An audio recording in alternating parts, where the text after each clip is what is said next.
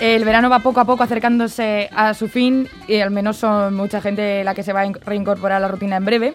Y eso va a poner un poco difícil continuar con la bonita pareja que forman piscina y libro. Pero no importa porque los libros maridan muy bien con cualquier actividad que propongamos. Y allí donde haya un rato libre, un libro siempre es una buena opción.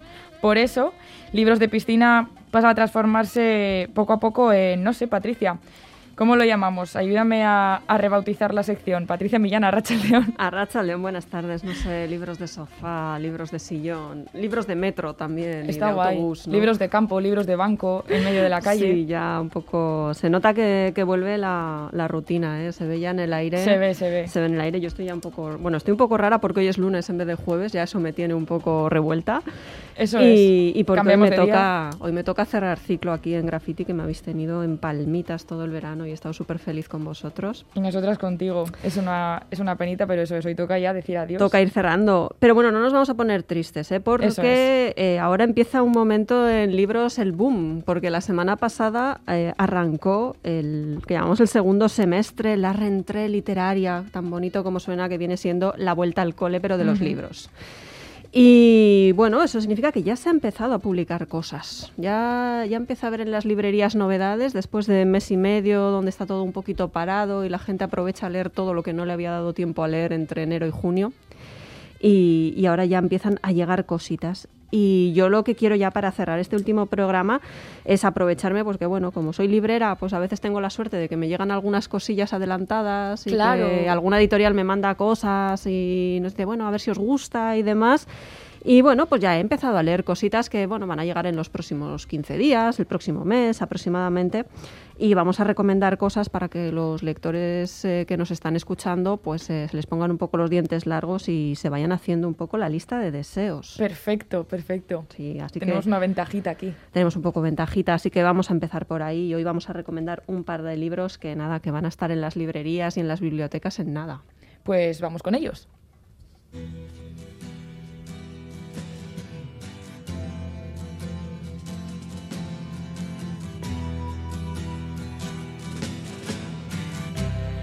Ground control to Major Tom. Ground control to Major Tom.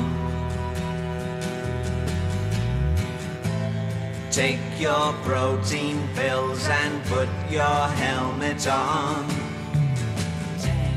Ground control to Major Tom. Con Space Oddity de David Bowie Eh, de fondo traemos esta primera recomendación que nos vas a hacer hoy, esta primera ventajita, Patricia. Pues nada, vamos a, empezar. Bueno, en realidad vamos a traer dos apuestas seguras, la verdad. Eh, y lo primero. Lo primero va a ser el, nuevo libro de John Bilbao. Tener a John Bilbao en librerías es siempre una alegría. Yo, bueno, te voy a decir que yo soy muy fan y me lo he leído, me lo he leído todo. Parezco aquí una loca de John Bilbao. Me lo he leído todo. Así que, bueno, pues encantados de, porque nada, en unos 15, 20 días vamos a tener en las librerías Los Extraños que es su nueva novela, o bueno, una historia que está un poco a medio camino entre el relato y la novela corta y editada pues como sus últimas obras por la editorial Impedimenta. ¿Qué nos va a contar Los extraños? Bueno, pues nos cuenta la historia de John, que es un ingeniero de minas reconvertido en escritor y que sobrevive como redactor para una enciclopedia temática técnica. Y su pareja, Catarina, es traductora de manuales también técnicos. Están pasando el invierno en la casona que tiene la familia de John en Ribadesella y están un poco en una situación personal de rutina que bordea el aburrimiento y además, bueno, pues hay un embarazo incipiente que hace empezar a aflorar las dudas en la pareja. Vale. Una noche, de repente, unas extrañas luces eh, surcan el cielo y al día siguiente aparece una pareja a la puerta de la casona, Markel, que se supone que es un primo lejano de John, del que John la verdad no se acuerda mucho, y Virginia, eh, que es la asistente de, Markel, ¿no? Eh, y a partir de ahí, bueno, pues eso empieza justo al comienzo y a partir de ahí se, desarrolla la novela. Los extraños es una novela un poco sobre relaciones de pareja, ¿no? Sobre esa rutina que siembra las dudas en una pareja en la que ya existían ciertas incertidumbres previas y que la entrada de un nuevo elemento pues revuelve un poco todo y hace meditar un poco. Y también eh, habla un poco de lo complicado que es conciliar la imagen que tenemos de nosotros mismos con la que tiene, por ejemplo, nuestra pareja o la gente cercana sobre nosotros. Eh, John Bilbao nos lleva a un territorio que es un poco su territorio, ¿no? Los que ya le hayan leído pues se van a sentir muy cómodos con, su libro porque, bueno, eh, mezcla un poco eventos cotidianos que nos dan pie a reflexionar pues, eh, sobre las crisis que atravesamos en la vida y enlaza esa cotidianidad con elementos fantásticos o extraños que a veces generan cierta incomodidad que puede que no sea del gusto de todos los lectores, pero que tampoco es que despiste de la trama principal y de la situación, ¿no? Eh, ¿Qué más podemos contar de los extraños? Pues un aviso a navegantes. Eh, como digo, como es habitual en los libros, John Bilbao deja espacio para muchas preguntas, pero no para tantas respuestas. Así que si eres un lector de los que te gusta que todo esté muy hilado, que todo esté muy cerrado, igual este no es tu, libro. Igual aquí pues te sientes un poco perdido en ese sentido, ¿no? Pero ah, como siempre, eh, tiene una narrativa que parece muy simple, que es súper fácil de leer, es muy agradable de leer, pero que no nos engañe porque se nota que detrás hay muchísimo trabajo de escritura porque no siempre lo complejo es mejor, no hace falta un lenguaje muy rimbombante, no hace falta muchas estructuras y a veces lo más simple es, es un placer. ¿no? Y bueno, su último libro de hace un par de añitos, bueno, año y medio, poco más, que era Basilisco, ganó el premio del gremio de libreros de Navarra y tenía además una colección de relatos donde jugaba un poco con el western porque a John Bilbao le encanta mezclar géneros y en este caso pues también hay un elemento un poco fantástico con ufólogos y demás, pero, pero muy en su línea y, y un libro muy interesante. Perfecto, pues apuntamos esta primera propuesta, el libro que nos vendrá de la mano de John Bilbao y vamos con la segunda.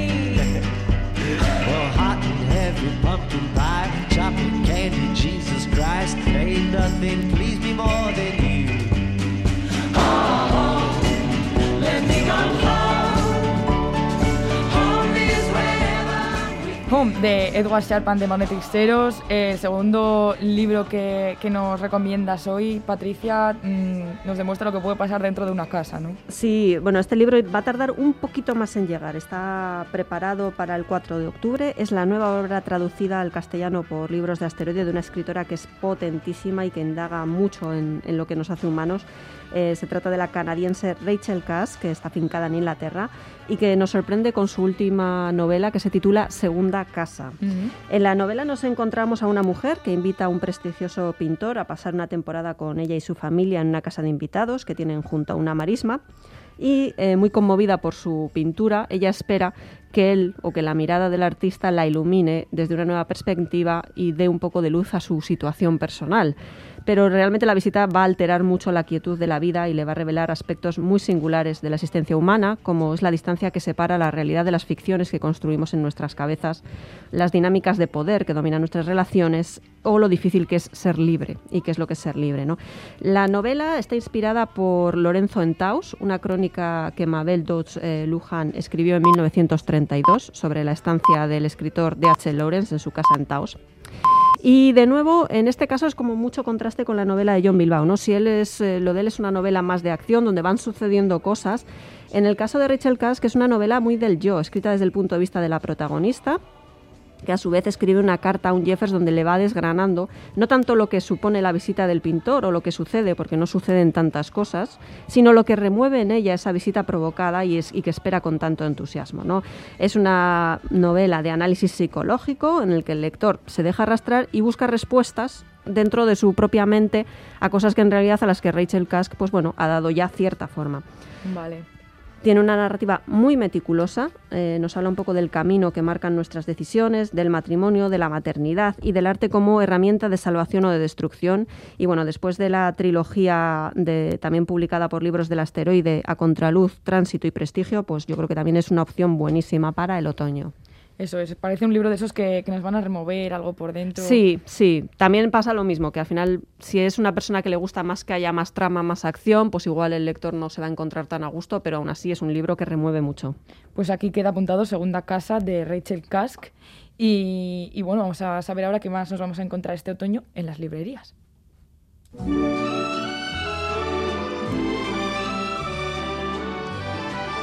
When I was just a little girl, I asked my mother, What will I be? Will I be pretty? Will I be rich? Here's what she said to me. Que sera, sera, whatever will be, will be. The future's not ours to see que será, será. What will be, will be. Since I am just a boy in school, I ask my teacher, what should I try? Should I paint pictures? Should I sing songs? Como decíamos, eh, ¿qué será? Eso es, eh, ¿qué será de, de Doris Day? Para dar lugar a lo que nos podremos encontrar eh, a partir ya de, verano, ya entradas más en la rutina del día a día. Estamos ya. Y bueno, ¿qué nos vamos a encontrar en otoño en las librerías? Bueno, pues aparte de los dos títulos que, he mencionado, pues vamos a hacer un pequeño listado de cosas interesantes, o a mí me parecen interesantes, que van a llegar ya en nada, sobre todo en el campo de la ficción, vamos a trabajar, ¿no? Eh, desde luego, bueno, en nada llega la Semana del Libro de Cataluña, la Feria del Libro de Madrid, que por segundo año se ha trasladado a, a otoño por el tema del COVID y demás. Y bueno, estamos ya en arranque, todas las editoriales están ya a tope, todas están poniendo ya toda la carne en el asador.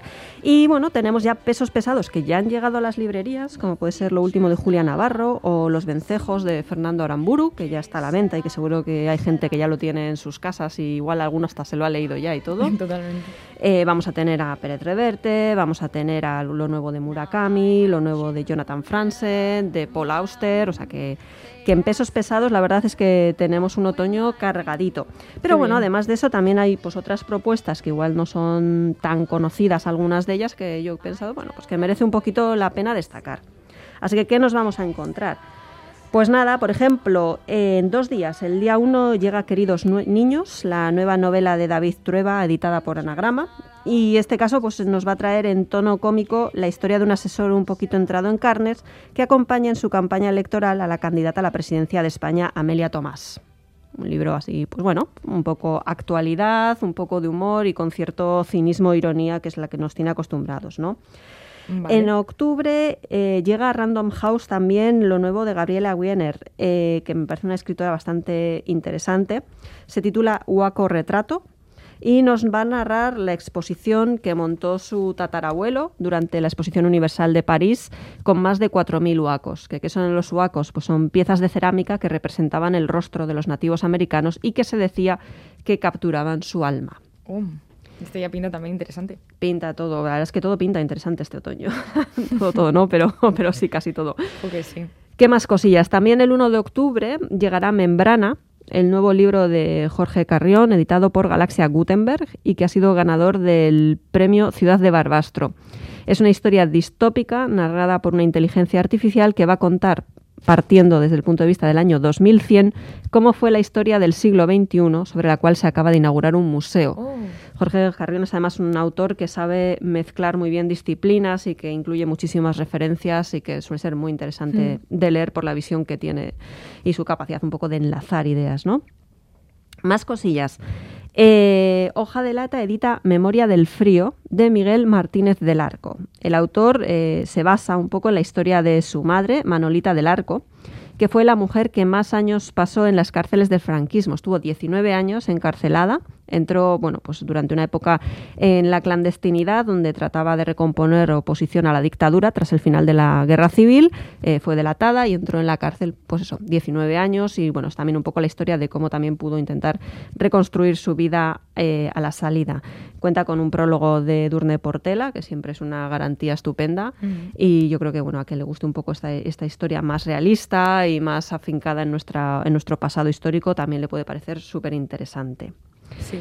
En, con Sony va a editar la traducción al castellano de la novela Basa de la Bercholari y escritora Miren Amuriza. Es un retrato tan crudo como veraz de una mujer rural que se revela contra el final de su modo de vida. Y ojo aquí porque si el primer semestre de 2021 ha habido muchísima novela y ficción sobre la maternidad, el segundo parece ser que va a haber muchísima novela y ficción sobre el mundo rural. Vamos cambiando de tendencias. Habrá quien le apetezca más, quien le apetezca menos. Oye, tampoco pasa nada porque esto es todo ciclos.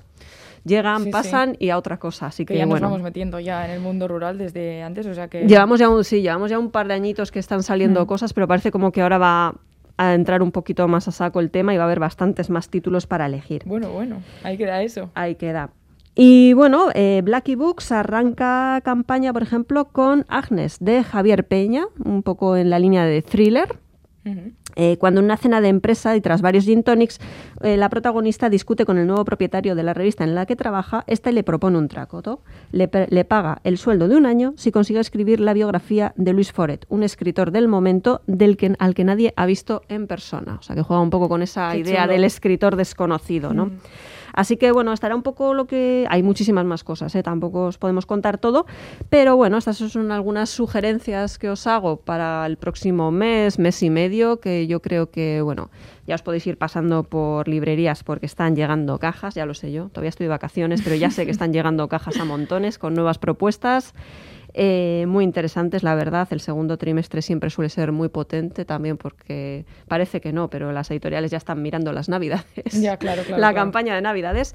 Así que este era un poco pues eh, las propuestas que os quería traer hoy, pues ya para cerrar un poco este veranito, ¿no? Con, con lo que viene, con y lo que va a para venir. dejarnos con, con ganas, para confeccionar una buena lista. Sí, Y bueno, eso ya apuntamos, eh, como decías, Segunda Casa eh, de Rachel Kask y Los extraños de John Bilbao, esas dos recomendaciones para empezar y después todas las que has mencionado que iremos viendo poco eso a poco. es. Que se vayan pasando por las librerías y por las es. bibliotecas y que vayan echando un vistazo. Desde luego que sí. Pues Patricia Millán, que nos ha traído muchísimos regalos este verano en forma de libros, de sugerencias. Vamos súper surtidas de cara a este otoño que se va acercando poco a poco. Millán Millasker, nuestra piscina grafitera, ha estado encantada de que tú chapotearas y te divirtieras en ella. La siguiente vez igual serás sin flotador, pero estoy segura de que nos vamos a volver a escuchar. Seguro. Ha sido un verdadero placer. Y, y te mandamos un, un abrazo enorme de todo el equipo grafitero que nos has encantado. Pues por mi parte lo mismo, un abrazo a todos, a Galder, a Iñaki, a vosotras a- y a todo el equipo técnico que están por ahí, que no siempre les saludo adecuadamente, pero que me echan un cable también en todo y me lo he pasado súper bien y espero que, que la gente que nos oiga, pues oye, se haya apuntado algún librillo para leer también. Claro que sí, claro que sí. Es que ricasco, Patricia. Agur. grabarte, agur.